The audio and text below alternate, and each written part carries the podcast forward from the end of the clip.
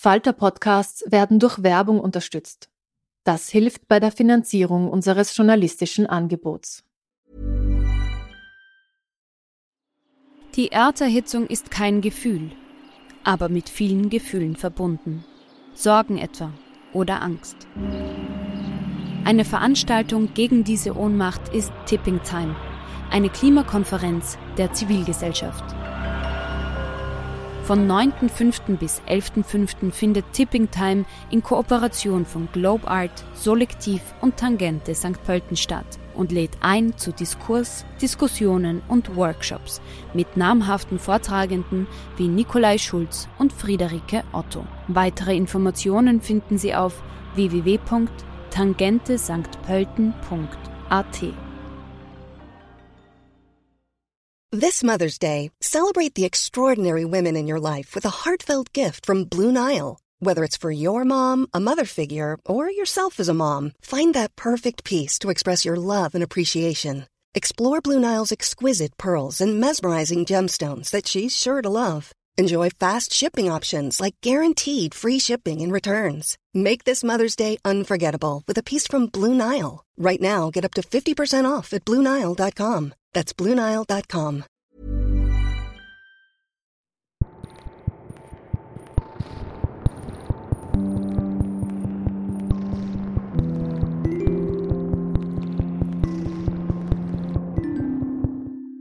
Herzlich willkommen bei einer neuen Folge von Besser lesen mit dem Falter. Mein Gast ist heute Alina Bronski. Alina Bronski wurde 1978 in der Sowjetunion geboren und ist im Alter von zwölf Jahren mit ihren Eltern nach Deutschland gekommen. Nach einem abgebrochenen Medizinstudium arbeitete sie als Werbetexterin und Redakteurin. Inzwischen ist sie Schriftstellerin, hat viele, viele Bücher geschrieben und ihr neues heißt Barbara stirbt nicht. Über das reden wir heute. Es ist eine tragische und gleichzeitig lustige Geschichte über einen alten Mann, dessen Leben plötzlich am Kopf steht, weil seine Frau nicht mehr aufsteht. Herzlich willkommen im Falter Podcast Adina Bronski. Bücher, in denen das Wort Sterben vorkommt, sind bei Buchhändlerinnen meistens nur bedingt beliebt. Denn zu viele Kunden wollen lieber was Nettes lesen, nichts, wo Krankheit und Tod vorkommt. Liebe Alina, du schlägst dem Ganzen ein Schnippchen und nennst das Buch einfach Barbara stirbt nicht. Das ist zumindest mal ein Titel, der Aufmerksamkeit erregt. Äh, da schaut man gleich zweimal hin. Den kann man aber natürlich auf verschiedene Arten interpretieren, oder? Ja, total. Ähm, es wird auch oft wie ein Versprechen wahrgenommen, was ich auch sehr ernst nehme. Also man kann ja nicht auf dem Titel irgendwas versprechen und am Ende dann das einfach nicht einhalten. Da fühlt sich ja auch ein Leser irgendwie reingelegt. Äh, ja, aber für, für mich stand der Titel auch, auch sehr früh fest. Das ist natürlich auch ein Mantra und man kämpft da gegen etwas an und am Ende sterben wir ja alle. Insofern, ja, kann man viel mit dem Titel machen. Also sozusagen, es könnte auch eine Aufforderung sein. Es könnte eine Feststellung sein, die Barbara stirbt nicht, da sind wir alle froh drüber, deswegen lesen wir dieses Buch. Aber es könnte auch eine Aufforderung sein, dass man sagt, du stirbst sicher nicht.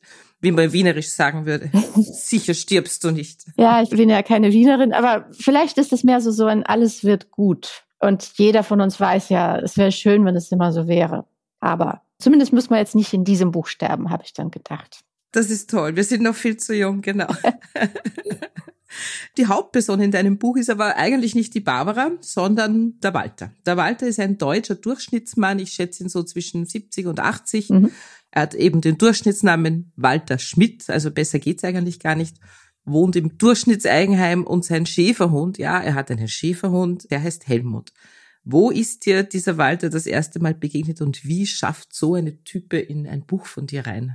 Bei mir ist das so, ich kann mich oft an den ersten Impuls oder die erste Begegnung gar, gar nicht erinnern. Also ich empfinde so einen Charakter als etwas sehr Eigenständiges, was irgendwann so zu mir kommt und ich habe das Gefühl, okay, ist jetzt in der Nähe und ich sehe so Umrisse und dann gucke ich genauer hin und manchmal dauert es auch Monate oder Jahre und dann kenne ich den irgendwie ein bisschen besser. Also es ist jetzt nicht so, dass ich eine konkrete Person aus dem Realleben porträtiere, obwohl es umgekehrt natürlich so ist, dass es viele solcher Walters gibt und ich glaube, jeder von uns und das bekomme ich auch oft so zurückgemeldet. Jeder von uns kennt ja solche, sei es in der Familie oder in der Nachbarschaft oder man ist das selber. Ich sage ja zum Beispiel auch, auch in mir selber ist ganz viel von so einem, von so einem Walter drin. Also man muss nicht mal hm. irgendwie ein Mann sein.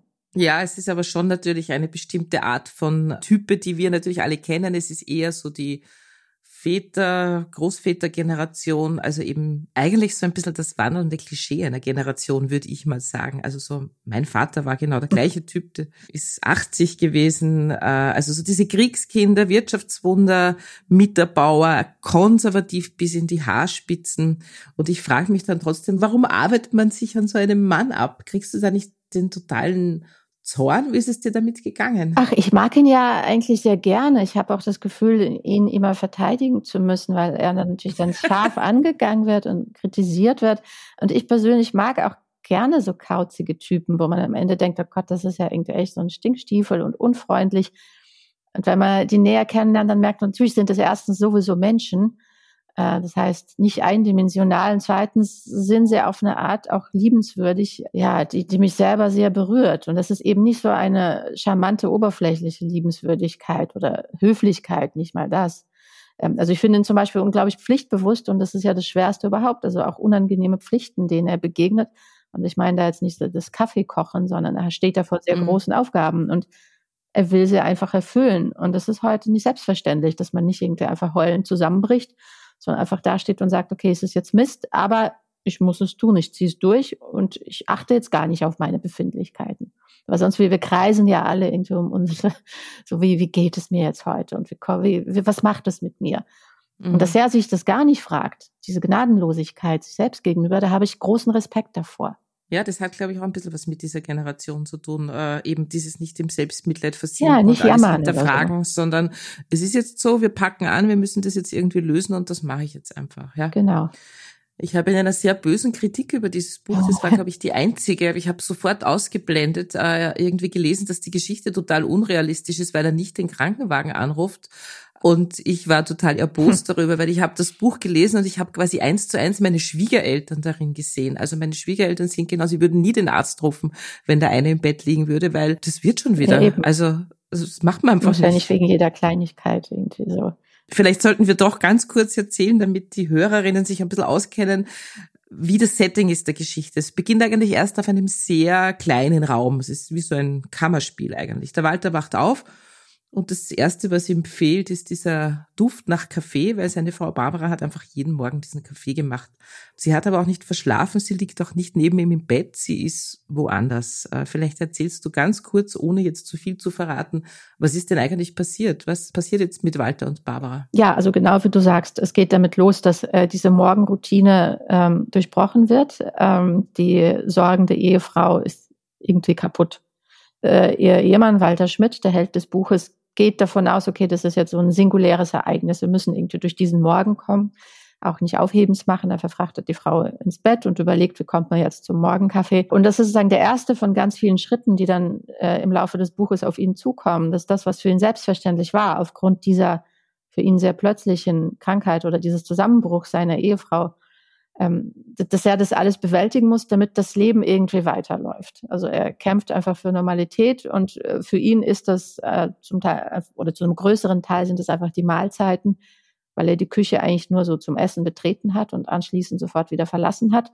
Früher, bevor Barbara zusammengebrochen ist. Und jetzt muss er einfach aktiv werden. Über diese kleinen, später größeren Handgriffe erobert er sich den Alltag und rutscht in so eine Fürsorgerrolle. Aber ohne das jetzt irgendwie liebevoll auszufüllen, sondern immer so ein bisschen ja, mürrisch und immer ungeduldig. Wann steht Barbara wieder auf? Und Hilfe ablehnend. Also es gibt natürlich viele besorgte Menschen und Familie. Ja, und ähm, das ist dann sein Weg in diesem Buch ja, die zwei sind 52 Jahre verheiratet. Das war eigentlich eine Vernunft-Ehe. Also über die Beziehung, wie sie vorher war, reden wir dann nachher vielleicht noch. Das ist eigentlich auch noch so ein Aspekt, der ganz wichtig ist. Was ich interessant finde, ist, der Walter hat diese Herangehensweise, sie muss was essen. Also auch das ist natürlich typisch für diese Generation, ja.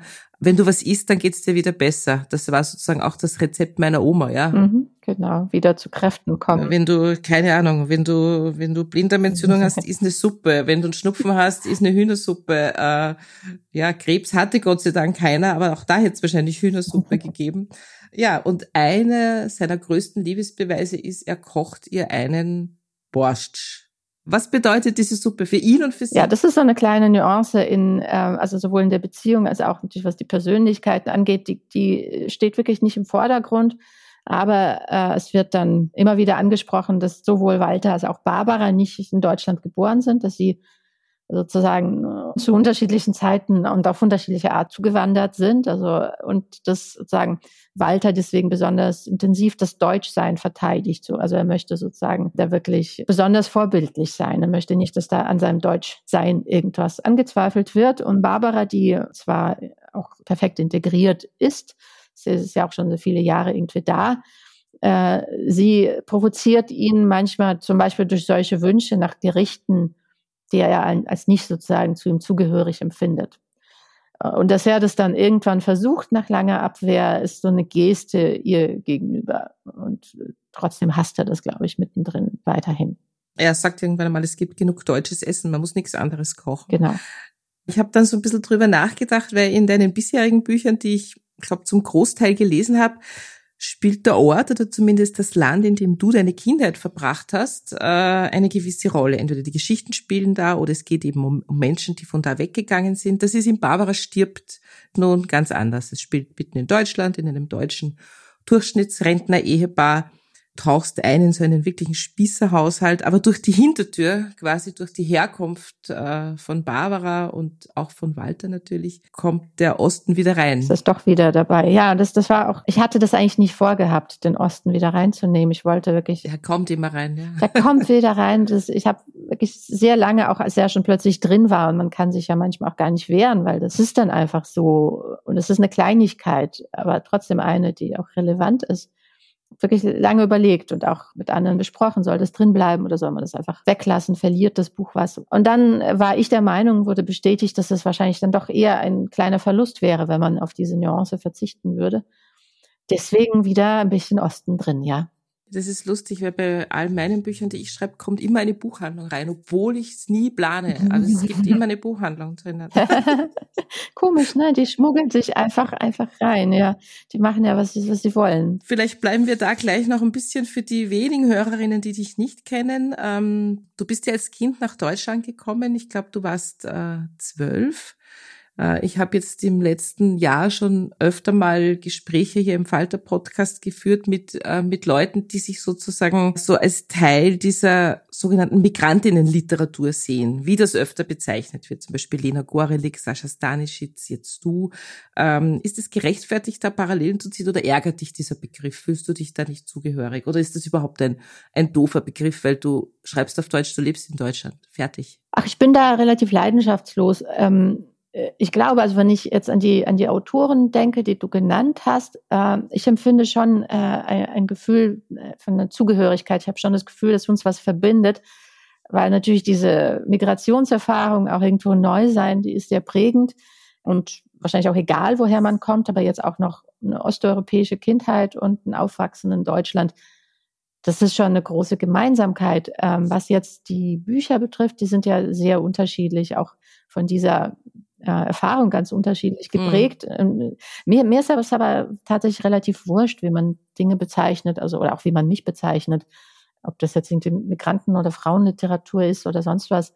Ich freue mich, wenn das gelesen wird und wenn Menschen irgendwie da eine Schublade brauchen, bitteschön, ja, dein erstes Buch, ich glaube, viele erinnern sich noch dran, äh, Scherbenpark ist 2008 erschienen und darin ist die Heldin eine 17-jährige Frau, die sich so unter schwierigen Umständen durchs Leben schlagen muss. Das Buch war ja damals eine kleine Sensation. Ich erinnere mich gut daran, das war ein unverlangt eingesandtes Manuskript, das sofort von einem renommierten Verlag angenommen wurde. Das ist ja keine Selbstverständlichkeit. Erinnerst du dich noch gut daran, wie das war damals? Äh, ja, ähm, ich erinnere mich sehr lebhaft daran. Das war für mich tatsächlich ein, ein kleines Wunder, dass sowas überhaupt passieren kann. Und ähm, äh, das teilte tatsächlich mein, mein Leben auch so in, in, zwei wesentliche Teile. Also sozusagen den Teil, wo ich immer davon träumte und auch immer irgendwie Sachen und Geschichten schrieb äh, und irgendwann an einem Punkt war, es ist jetzt so, dass vielleicht, dass es auch für andere interessant sein könnte. Und dann tatsächlich diese Veröffentlichungsmöglichkeit und ähm, das Erscheinen des Buches überhaupt weniger das ganze Prozedere rund um das Buch, sondern das Wissen, okay, ich, ich mache da etwas, was vielleicht andere lesen wollen. Und dann fragen sie irgendwie, wann mhm. kommt das zweite Buch und wollen das vielleicht auch lesen. Und das ist für mich so ein anhaltendes Wunder, dass ich das machen kann.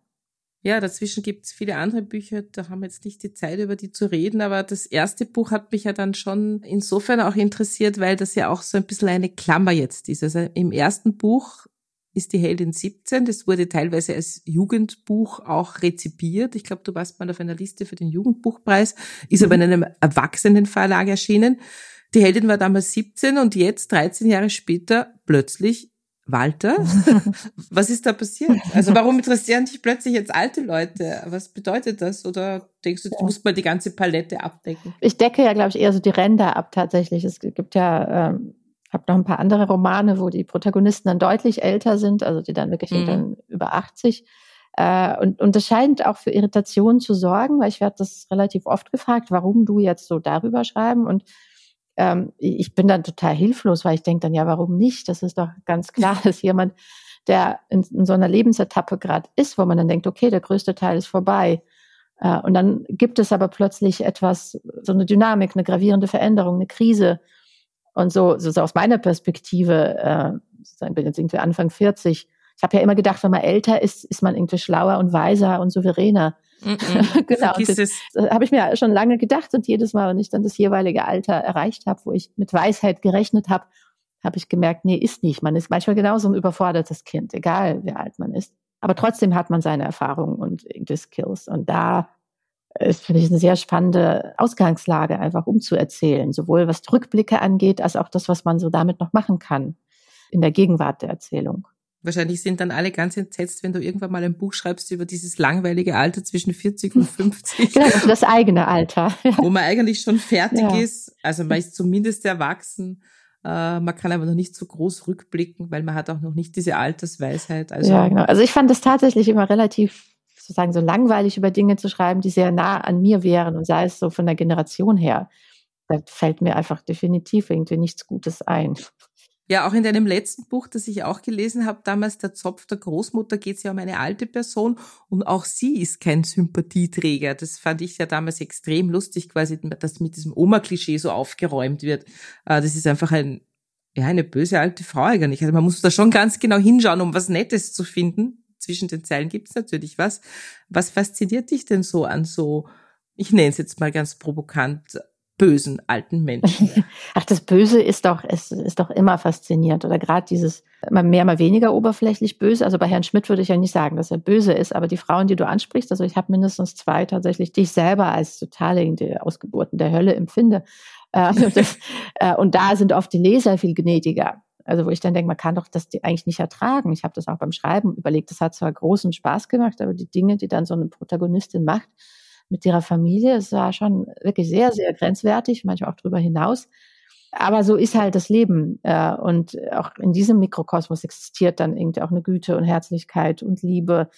Ist natürlich so, so ein viel spannenderes Setting, als jemand zu nehmen, der einfach so normal und liebevoll ist. Also so schreiben, schreiben sich ja keine Romane, wenn alles super ist. Ja, was ich ja toll fand an dem Walter ist, ähm, du hast es vorhin angesprochen, und hast es auf dich bezogen. Man ist ja quasi nie fertig, man ist nie weise, man entwickelt sich immer weiter und du hast es geschafft, einen Entwicklungsroman zu schreiben, wo die Hauptperson aber, keine Ahnung, 75 ist und es ist trotzdem ein Entwicklungsroman und er ist nicht 18. Er entwickelt sich auf diesen 250 Seiten ganz, ganz, ganz gewaltig. Mhm. Vielleicht können wir da noch ein paar Aspekte verraten, was denn da passiert, ohne dass wir natürlich jetzt spoilern. Da musst du jetzt höllisch aufpassen. Ach, das ist ja gar nicht so schlimm zu spoilern, glaube ich. Aber grundsätzlich ist ja so, dass ähm, in einem Buch geht es sehr viel darum, dass, dass Walter sich bestimmte Handgriffe in der Küche aneignet, angefangen beim äh, Kaffee kochen und dann auch Nudeln kochen und dann irgendwie mehr Sachen. Ähm, und äh, über diese Tätigkeiten, die für viele von uns ja total selbstverständlich sind, passiert eine natürlich auch eine Veränderung seiner Persönlichkeit. Ist ja immer so, wenn man sich irgendeine neue Tätigkeit aneignet, dass man dann, also bin ich fest überzeugt, am Ende auch ein bisschen veränderter Mensch ist. Außerdem ist er gezwungen, äh, in Interaktion zu treten mit seinen Mitmenschen. Bis, bis dahin war ja seine Frau immer so die Schnittstelle zur Außenwelt. Ähm, und er ließ sie immer vor und stand dann neben ihr und hielt ihre Handtasche. Und jetzt muss er selber irgendwie reden. Er wird gefragt, ähm, wie es ihr geht. Er ist wahnsinnig genervt davon. Und so gibt es ganz viele ähm, selbstverständliche Bestandteile eines menschlichen Lebens, wo man merkte, früher war eine Symbiose da. Und ein Teil der Aufgaben wurde übernommen, eben von der Ehefrau, ein sehr großer Teil. Und jetzt ist sie weggefallen und er muss diese Lücke mhm. füllen und wächst daran und verzweifelt auch daran und hasst es auch. Aber am Ende klappen dann Dinge, die niemand für möglich gehalten hat.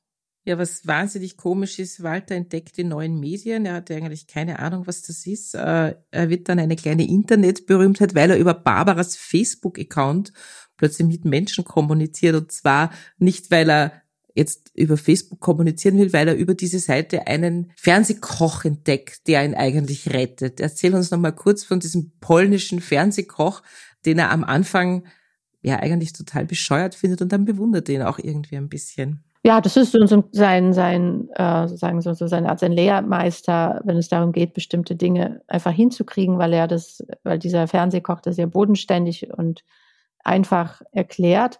Und der ist nicht mal, glaube ich, polnischer Herkunft. Das ist nur so, dass sein Name danach klingt. Und Walter ist ja auch ein bekennender, soll ich sagen, Menschen in nationale Schubladen einsortierer und auch ein bisschen Rassist. Und ähm, deswegen wird jemand mit so einer Namensendung einfach als Pole bezeichnet. Und der Rest ist dann auch mhm egal. Aber das Kochen war ja für ihn immer so eine, so eine Weibertätigkeit. Also hat dann so das Ergebnis genossen, aber hat es nie ernst genommen. Jetzt sieht er einen Mann, den er zuerst auch nicht wirklich respektiert hat, wird der einfach aus Lebensmitteln richtig Essen macht und die Handgriffe erläutert und da wächst auch ein Respekt für diesen Mann, für diese Tätigkeit und am Ende ist er also für ihn so eine kleine Autoritätsperson. Dann gibt's auch auch eine Begegnung. Ähm, ob das sind mehr so so Gags am Rande, würde ich sagen was wir noch völlig ausgeblendet haben, die Schmidts haben natürlich auch noch Kinder, die ja auch eine nicht ganz unwichtige Rolle in diesem Gefüge spielen. Also zumindest einmal zwei Kinder, die von Anfang an auftauchen. Die leben aber gar nicht so, wie der Herr Schmidt sich das so vorstellt. Kannst du uns noch kurz ein bisschen über die Kinder erzählen? Ist auch so ein bisschen tragikomisch. Also es gibt einen Sohn und eine Tochter und der Sohn ist unglaublich sauer auf seinen Vater und der Vater tut so, also auf Herrn Schmidt, und jener tut so, als würde er das nicht verstehen. Und nach und nach wird klar sozusagen, wie viele Verletzungen Herr Schmidt seinem Sohn eigentlich zugefügt hat, indem er die Ehefrau des Sohnes, die, ähm, die nicht weiß ist, äh, in welcher Form er sie immer mit welchen rassistischen Bemerkungen abgelehnt hat. Und wie sich das auch auf seinen Enkel überträgt. Äh, und bei mhm. der Tochter ist es auch so, dass sie ganz lange mit ihrer besten Freundin immer kommt und anreist und zusammenlebt. und diese beste Freundin ist immer dabei und sie bleibt auch in Herrn Schmidts Augen bis zum Ende des Buches einfach eben beste Freundin. Das ist eine Schublade, mit der er zurechtkommt und die er auch gar nicht in Frage stellt. Aber alle Leser schmunzeln natürlich darüber, weil, weil sie da verstehen, dass das einfach so eine Paarkonstellation ist, die eben Herr Schmidt verdrängt. Das ist dann schon auch das, wo er für mich dann so sympathisch geworden bin, weil ich habe, er kann mit dem nicht umgehen. Aber wenn er sich jetzt eingestehen würde, dann müsste er ja brechen mit den Kindern. Also wenn er jetzt wirklich so der harte wäre, wie man sich das vorstellt, dann müsste er einfach sagen, okay, meine Tochter ist lesbisch, ich schmeiß die raus, ich will nichts mehr mit der zu Ach, das glaube ich gar nicht. Ich glaube nicht, dass er brechen, mit ihnen brechen würde. Er würde, müsste sich dann irgendwie. Glaubst du nicht? Nee, überhaupt nicht. Er müsste sich irgendwie anders damit auseinandersetzen. Er müsste irgendeine Meinung, Stellung beziehen, denkt er wahrscheinlich, müsste irgendwie in seinem Kopf auch was ändern und das, da hat er keinen Bock drauf. Ja, macht sich halt einfach, er ignoriert das halt. Ja, das ist die beste Freundin, ja. Genau. Und die ist auch willkommen und die singt auch nett.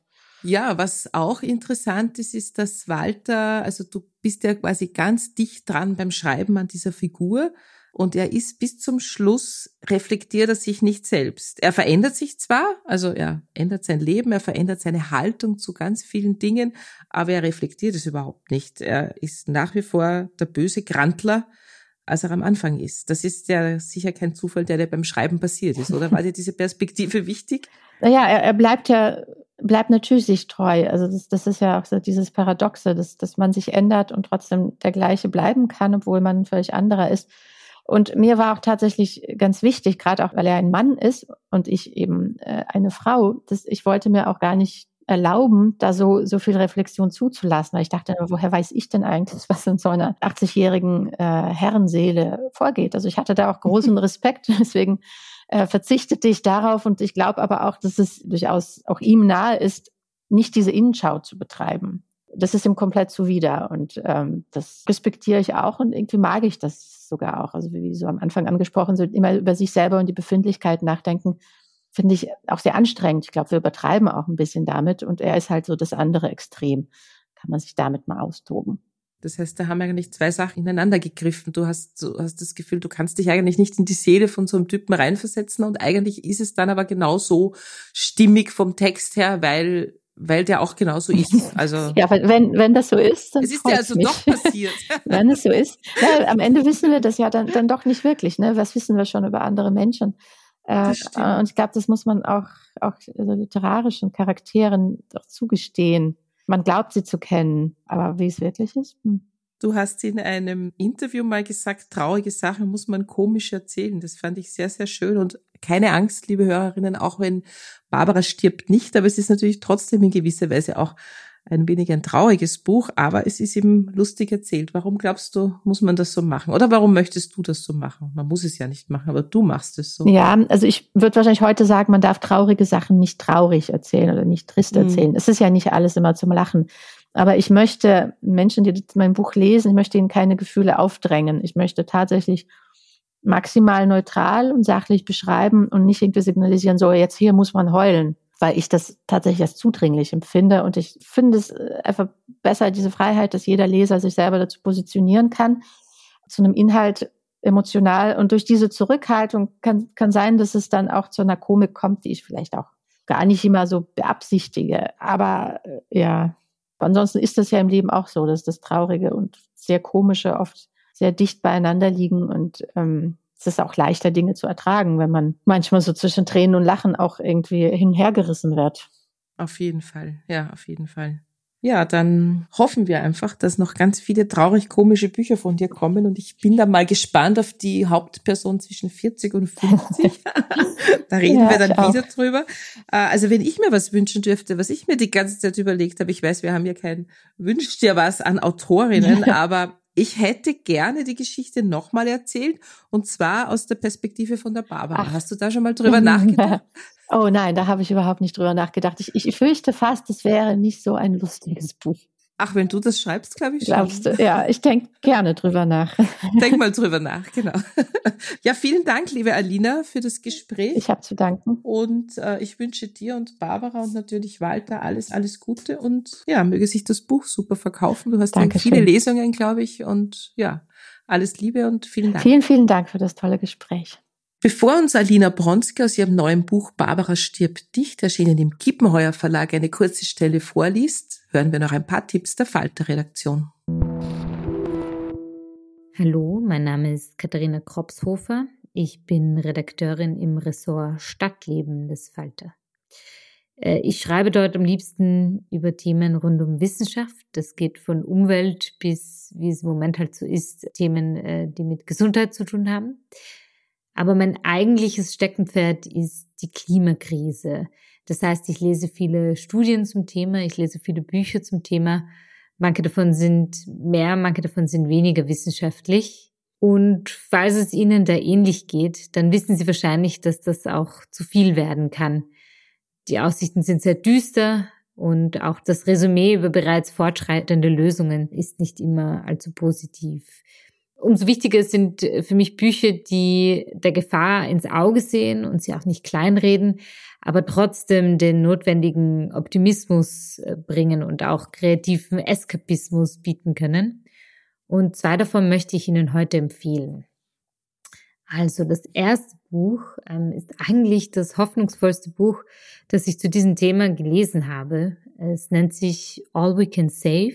Es ist bisher nur auf Englisch erschienen und es ist eigentlich eine sehr ungewöhnliche Genremischung. Die Kuratorinnen, würde ich sagen, ähm, Ayana Elizabeth Johnson und äh, Catherine Wilkinson, haben darin Stimmen von 60 Frauen gesammelt, alle aus der Umweltbewegung, mehr oder weniger. Und die erzählen von konkreten Problemen, äh, hauptsächlich aber von Lösungen, also naturwissenschaftlich, aber auch sozialwissenschaftlich.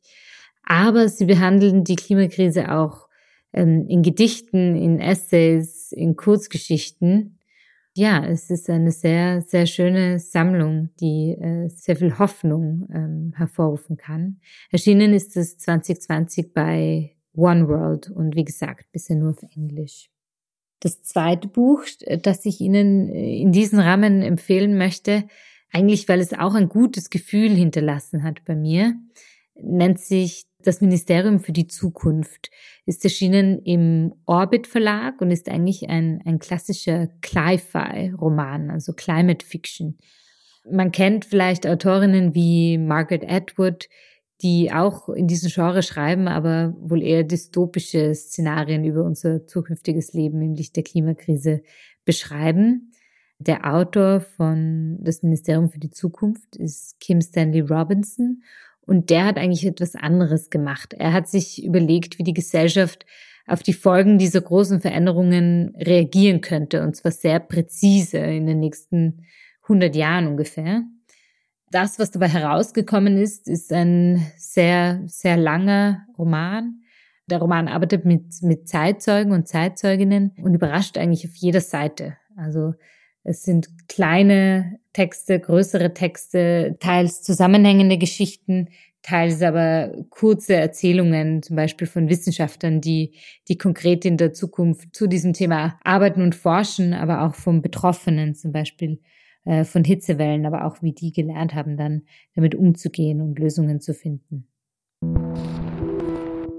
Vielen Dank für die Buchtipps und nun hören wir eine kurze Stelle aus Barbara stirbt nicht, gelesen von Alina Bronski. Als Herr Schmidt Freitag früh aufwachte und den Kaffeeduft vermisste, dachte er zuerst, dass Barbara im Schlaf gestorben sein könnte. Das war zwar eine absurde Vorstellung. Barbara war gesund wie ein Pferd noch abwegiger schien allerdings die Möglichkeit, dass sie verschlafen haben könnte. Sie verschlief nie. Doch als er sich im Bett umdrehte und sah, dass die Betthälfte neben ihm leer war, schien ihm plötzlich am wahrscheinlichsten, dass Barbara auf dem Weg in die Küche tot umgefallen war. Herr Schmidt richtete sich auf und steckte die Füße in die Pantoffeln. Seine Nasenflügel bebten sehnsüchtig, das vertraute Aroma vermissend, was auch immer Barbara zugestoßen war, wenn sie es vorher geschafft hätte, den Kaffee aufzusetzen, wäre der Duft auf jeden Fall die Treppe hochgestiegen und hätte das Schlafzimmer erreicht. Herr Schmidt machte sich auf den Weg, hoffend, dass Barbara nicht die Treppe runtergefallen war, wobei ihn das Gepolter vermutlich geweckt hätte. Andererseits vielleicht auch nicht. Barbara war eine leise Frau, schon immer gewesen. Er kam nicht weit. Eine ungewohnte Stolperfalle ragte aus der halboffenen Badezimmertür. Herr Schmidt näherte sich, erkannte Barbaras Fuß, dann auch den Rest von ihr. Sie lag auf den Fliesen und schaute ihm aus einem Auge entgegen, während sich das andere mit Verzögerung und auch dann nicht komplett öffnete. Walter, sagte sie, gib mir mal die Hand. Herr Schmidt beugte sich über seine Frau und versuchte sie hochzuziehen. Sie drehte sich auf die Seite, stützte sich mit den Händen ab und kämpfte verzweifelt gegen die Schwerkraft. Herr Schmidt griff ihr unter die Achseln und zog sie hoch. Er warf ihren Arm um seinen Hals, brachte sie Schritt für Schritt zurück ins Bett und hob ihre überraschend schweren Beine auf die Matratze. Ihre Füße steckten noch in den gefilzten Hausschuhen. Er zog sie aus und stellte sie nebeneinander auf den Bettvorleger. Der Kaffee, flüsterte Barbara. Schon gut, sagte Herr Schmidt, ich brauche grad keinen. Aber ich, sagte Barbara. Das war überraschend. Das war's schon wieder mit Besser lesen mit dem Falter für heute. Mein Gast war Alina Bronski mit ihrem neuen Buch Barbara stirbt nicht, erschienen im Kiepenheuer und Witsch Verlag. Wir verabschieden uns in eine kleine Winterpause. Der nächste Podcast kommt am 13. Jänner. Wir wünschen frohe Weihnachten und freuen uns auf das nächste Mal.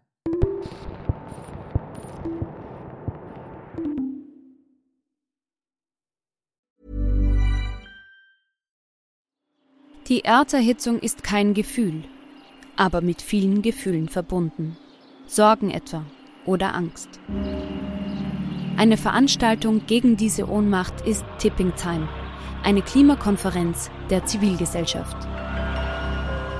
Von 9.5. bis 11.5. findet Tipping Time in Kooperation von Globe Art, Solektiv und Tangente St. Pölten statt und lädt ein zu Diskurs, Diskussionen und Workshops mit namhaften Vortragenden wie Nikolai Schulz und Friederike Otto. Weitere Informationen finden Sie auf www.tangentesanktpölten.at. Planning for your next trip? Elevate your travel style with Quince. Quince has all the jet-setting essentials you'll want for your next getaway, like European linen premium luggage options, buttery soft Italian leather bags, and so much more. And is all priced at 50 to 80% less than similar brands. Plus, Quince only works with factories that use safe and ethical manufacturing practices. Pack your bags with high-quality essentials you'll be wearing for vacations to come with Quince. Go to quince.com slash pack for free shipping and 365-day returns.